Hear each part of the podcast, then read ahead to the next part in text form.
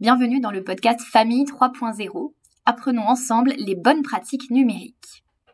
Donc euh, bonjour Manon Collet, nous sommes très heureux de vous recevoir pour cette interview. Euh, vous êtes médecin généraliste dans la région de Rennes. En 2017, vous avez réalisé une thèse sur le lien entre l'exposition aux écrans des enfants et l'apparition de troubles du langage. Euh, cette étude a été menée sur 276 enfants entre 3 ans et demi et 6 ans et demi et vous en avez tiré plusieurs conclusions dont nous allons parler aujourd'hui. Euh, déjà, j'aurais voulu savoir pourquoi est-ce que vous avez choisi de réaliser cette thèse Qu'est-ce qui vous a interpellé dans le choix du sujet?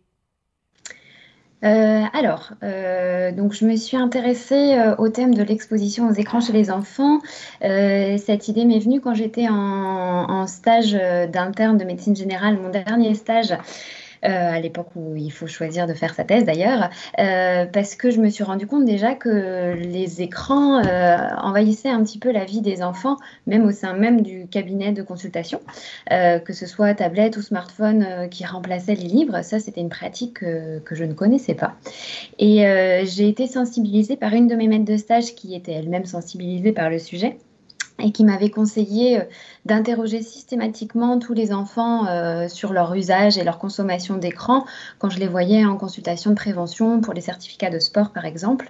Et c'est vrai que c'est là que je me suis rendu compte que, enfin, du temps pour certains enfants, du temps passé euh, devant les écrans, voilà, c'est une pratique, l'envahissement de, ces écrans dans leur vie, c'est une pratique que je ne connaissais pas vraiment en fait. Et donc je me suis intéressée à ce sujet, à ce sujet-là, j'ai poussé un petit peu les recherches la bibliographie là-dessus. Et puis, en tant que médecin généraliste, euh, euh, bah, j'ai ciblé du coup cette exposition aux écrans sur, l'impact que ça pouvait avoir sur, la santé et euh, notamment donc sur le, développement du langage parce que c'est quand même un des piliers du développement psychomoteur du jeune enfant, ce qui nous intéresse beaucoup pour le suivi des enfants en médecine générale. Super. Et euh, du coup, bah, c'est ce que vous disiez, hein, on se rend compte aujourd'hui que les enfants sont exposés aux écrans de plus en plus tôt et de plus en plus longtemps. Je pense notamment, euh, nous, on mène des réunions avec l'association où on rencontre euh, des parents, surtout dans les écoles maternelles, et ils nous racontent souvent que leurs enfants sont intéressés, vraiment un peu fascinés par les écrans depuis qu'ils sont bébés. en quoi est-ce que cette exposition, dès le plus jeune âge, est-ce qu'elle peut être problématique? Eh bien, elle peut être problématique sur la santé des enfants sur plusieurs, plusieurs points. Euh, il y a eu plein, plein d'études là ces dix dernières années, maintenant 15 dernières années qui ont été faites là-dessus euh, au niveau international, notamment euh, les Américains ont été les premiers à étudier ça. Et donc, ce qui en ressort, c'est que l'exposition aux écrans peut avoir un impact sur le plan cognitif, sur le développement du langage, que ce soit par notre étude, mais il y a eu plein d'autres études qui l'ont montré également, sur le sur les troubles de l'attention, sur les troubles du sommeil, sur l'obésité, sur la violence aussi. voilà, il y a vraiment un, panel d'impact sur la santé assez important de cette surexposition aux écrans chez les enfants. Merci. Et du coup, euh, votre étude, elle révèle que le temps d'écran, c'est un facteur euh, non négligeable dans l'apparition des troubles du langage. Les cas que vous avez observés, regardez en moyenne 75 minutes d'écran par jour contre 55 minutes chez les témoins, c'est-à-dire les enfants qui ne présentaient pas de troubles du langage. Est-ce que vous avez constaté un lien donc entre cette exposition et les troubles du langage? Alors, en effet, les, chiffres que vous donnez sont, sont, vrais hein, par rapport à notre étude. C'est vraiment ce qu'on a retrouvé. Euh, mais là, c'est uniquement une, comparaison. Là, on, compare juste euh, l'exposition de nos cas euh, et l'exposition de nos témoins. Donc, on a l'impression, en effet, qu'ils sont plus exposés. Mais dans notre étude, une fois qu'on a, qu'on a ajusté nos résultats, tout ça, c'est un peu statistique, mais une fois qu'on a fait toutes les études statistiques avec ajustement sur, euh, sur les marqueurs sociodémographiques, euh, nous n'avons pas montré, nous, dans notre étude, de lien statistiquement significatif entre cette durée d'exposition et l'apparition de troubles du langage. Alors, ça ne veut pas dire qu'il n'y en a pas, parce qu'il y a d'autres études qui l'ont bien prouvé avant nous. Euh, et puis, dans, une étude scientifique, c'est pas parce qu'on ne prouve pas un lien qu'il n'y en a pas. Ça peut être parce que notre échantillon était trop faible, ou voilà, il y a plein d'autres raisons qui peuvent expliquer qu'on ne démontre pas un résultat. Mais en tout cas, c'est vrai que nous, statistiquement parlant, on ne l'a pas établi ce lien. D'accord. Bah, super, c'est intéressant à savoir en tout cas. Euh, dans vos travaux, euh, vous démontrez l'importance d'instaurer un dialogue autour de ce que les enfants ont pu voir sur les écrans. Pourquoi est-ce que c'est important d'en parler avec les enfants? Alors en effet, ça c'est un des résultats par contre qu'on a réussi à prouver statistiquement parlant, euh, que les enfants dans notre étude qui étaient exposés, enfin qui ne discutaient pas pardon, euh, du contenu visualisé sur les écrans avec leurs parents étaient deux fois plus à risque de développer des troubles primaires du langage. Et les hypothèses qu'on a pu euh, découler de, de ce résultat, c'est qu'en fait l'enfant il a besoin d'interaction sociale, il a besoin d'interagir avec son entourage, avec ses parents, ses accompagnants pour pouvoir justement euh, euh, en ressortir un apprentissage, comme on pourrait lire un livre avec un enfant, on lui montre des images, on lui explique quelque chose. Ben, pour un écran, pour qu'il en sorte un apprentissage, c'est vraiment important euh, voilà, de garder cette interaction et puis euh, le fait de discuter également du, contenu, ça montre aussi euh, un intérêt euh, sur la, qualité et justement le contenu en lui-même. Donc souvent on peut imaginer que les parents qui discutent un peu du contenu sont plus sensibles au contenu justement visualisé et, on sait que nous on ne l'a pas montré parce qu'on n'a pas cherché dans notre étude, mais d'autres études ont montré que le, contenu visualisé était également important. Bien sûr, on, s'en doute un peu. Hein, les plus les, contenus visionnés sont intéressants, plus ça va apporter aux enfants. Mais du coup, euh, quel conseil est-ce que vous donneriez aux parents? Alors, à propos du temps d'écran, cette fois, je sais que nous, dans les réunions qu'on mène, les parents aiment bien avoir un référentiel sur combien de temps est-ce qu'il ne faut pas dépasser. Alors, ça, euh, si on veut rester purement scientifique et se focaliser sur des écrans, on n'a pas strictement parlant la réponse. Il n'y a pas vraiment d'études qui ont montré à partir de pile telle durée pour tel âge, euh, il y a plus de risques ou moins de risques. En tout cas, la règle claire, c'est pas d'écran avant 3 ans. Euh, que ce soit, et, que ce soit écran visualisé ou même écran en bruit de fond parce que un bébé qui va jouer sur son tapis, euh, si le parent est captivé par son écran, euh, qui regarde des infos ou autre, il va pas être en interaction avec son bébé. Donc euh, avant 3 ans, c'est pas d'écran, ça c'est sûr. Maintenant pour une pour, si vraiment les parents sont très demandeurs d'une durée, on peut donner une aide un petit peu. Euh, c'est une, pédiatre, le docteur Duozika, qui est spécialisé un petit peu, euh, un petit peu sur ce sujet à, Paris, qui fait des consultations dédiées écran, qui, qui m'avait fourni cette, cette règle, si vraiment les parents sont demandeurs, c'est euh, une heure par tranche d'âge par semaine. C'est-à-dire qu'un enfant de 8 ans, ne doit pas dépasser 8 euh, heures par semaine. Un enfant de 6 ans, pas plus de 6 heures par semaine. Voilà, ça D'accord, super. Et du coup, de façon plus générale, quels conseils donneriez-vous aux parents à propos de l'exposition et l'utilisation en fait des écrans au sein du foyer? Comment est-ce qu'on peut accompagner les enfants de la meilleure façon euh, sur cette pratique-là? Et bien justement, accompagner, c'est un très beau mot pour ça, parce que c'est ça qui est important, c'est l'accompagnement à l'écran en fait qui, prime. Euh, euh, moi, le conseil que je donne en priorité, bien sûr, on, en a déjà parlé, c'est trois ans. Euh, pas d'écran avant trois ans, ça c'est une règle qui, qui, est souvent connue, mais en tout cas qui est importante.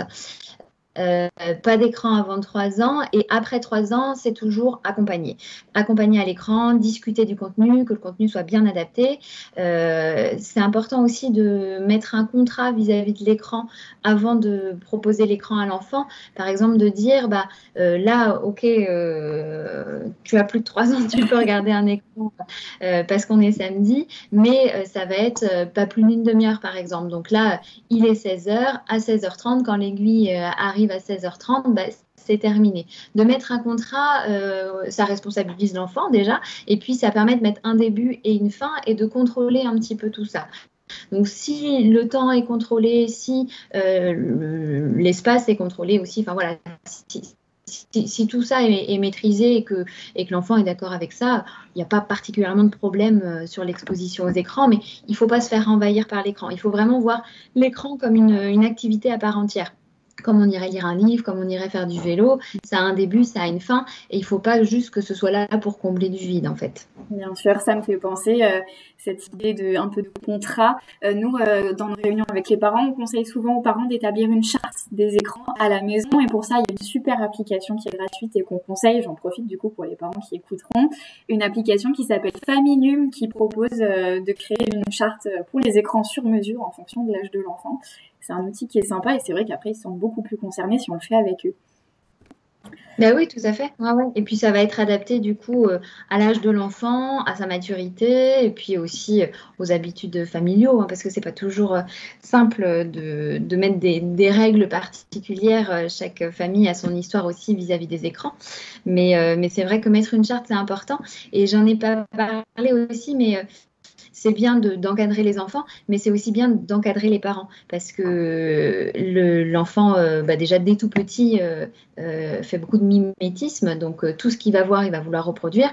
il va vouloir passer l'aspirateur, il va vouloir débarrasser. Mais si le parent est tout le temps sur son téléphone portable, il va aussi avoir envie d'être tout le temps sur le téléphone portable, sur la tablette ou autre. Donc c'est vrai qu'il y a aussi des études qui ont été faites là-dessus et qui ont montré que le temps d'écran passé par les parents était corrélé au temps d'écran passé par l'enfant plus tard. Donc ça peut aussi se travailler même euh, en amont d'avoir des enfants, d'essayer de, déjà réguler sa propre consommation à l'écran et son propre rapport euh, à l'écran et aux médias pour, euh, pour que ce soit plus simple aussi de, le mettre en place pour l'enfant après. Bien sûr. vous, en tant que médecin, est-ce que vous avez ressenti une évolution des pratiques à risque autour des écrans suite au confinement successif? Euh, alors, je ne vais pas avoir assez de recul pour pouvoir vous parler de ça parce que, pour raison personnelle, j'ai dû être en, arrêt pendant ma grossesse, hein, qui est arrivée euh, à ce moment-là des confinements. Donc, du coup, euh, du pas, voilà, pas vu vraiment l'évolution à proprement parler. Je sais que des collègues l'ont vraiment ressenti, hein, parce que bah euh, oui dire que c'est une activité à part entière euh, et que euh, quand on peut plus faire de vélo ou aller marcher autant qu'on veut bah du coup le nombre d'activités est un petit peu limité. Donc oui certains confrères l'ont ressenti. Moi j'ai pas pu le, voir du tout. D'accord. Et est-ce que c'est une étude que vous serez amené à poursuivre par la suite? Est-ce que vous souhaitez aller plus loin sur, vos recherches dans ce domaine là alors, euh, personnellement, j'aurais bien aimé, ça m'aurait intéressé. Après, c'est vrai que moi, je suis médecin généraliste.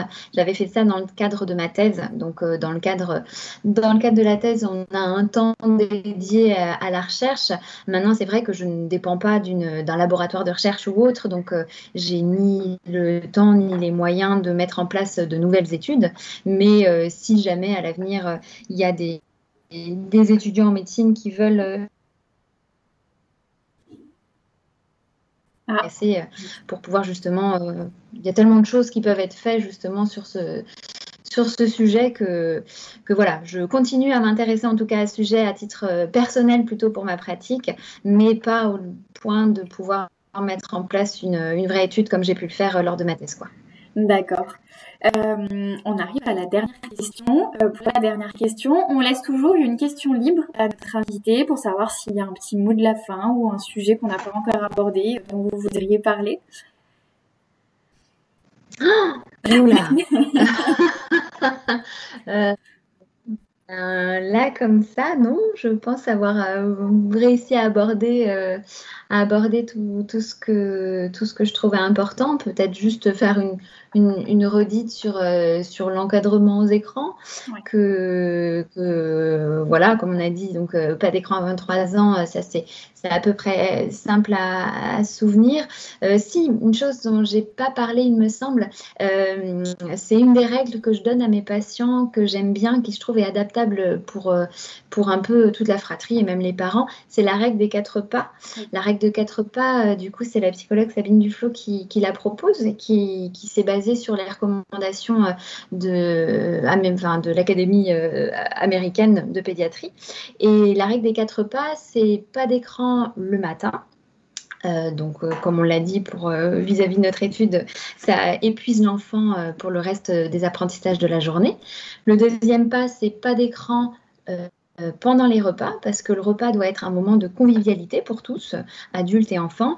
Euh, et puis, il y a des études qui ont montré le lien entre écran et obésité, parce que quand on est focalisé sur euh, un écran, bah, du coup, on se focalise plus sur ce qu'on est en train de manger, et le cerveau n'arrive plus à avoir la sensation de satiété. pas d'écran, le troisième pas, pas d'écran le soir avant de se coucher, parce qu'au même titre que le matin, l'écran va aller épuiser, du coup, va aller exciter le cerveau, qui pourtant temps, une à deux heures avant d'aller se coucher, il a besoin de redescendre en température pour induire un sommeil de meilleure qualité. Et le quatrième pas, c'est pas d'écran dans la chambre de l'enfant, euh, que ce soit euh, fixe ou portatif, hein, parce que on peut amener facilement une tablette ou un smartphone dans, une chambre, mais euh, ça va aller il, va moins y avoir de contrôle sur, sur le temps d'écran, sur le contenu visualisé. Donc voilà, je trouve que cette règle des quatre pas, elle est adaptable à n'importe quel âge. Et, et, du coup, pour, pour une famille avec des âges différents, c'est assez simple à mettre en place, je trouve. Super, bah merci beaucoup. C'est vrai que c'est une règle qu'on conseille beaucoup aussi aux parents. Merci beaucoup en tout cas. Bah, du coup, on a fait le tour des questions. Merci d'avoir participé à cette interview.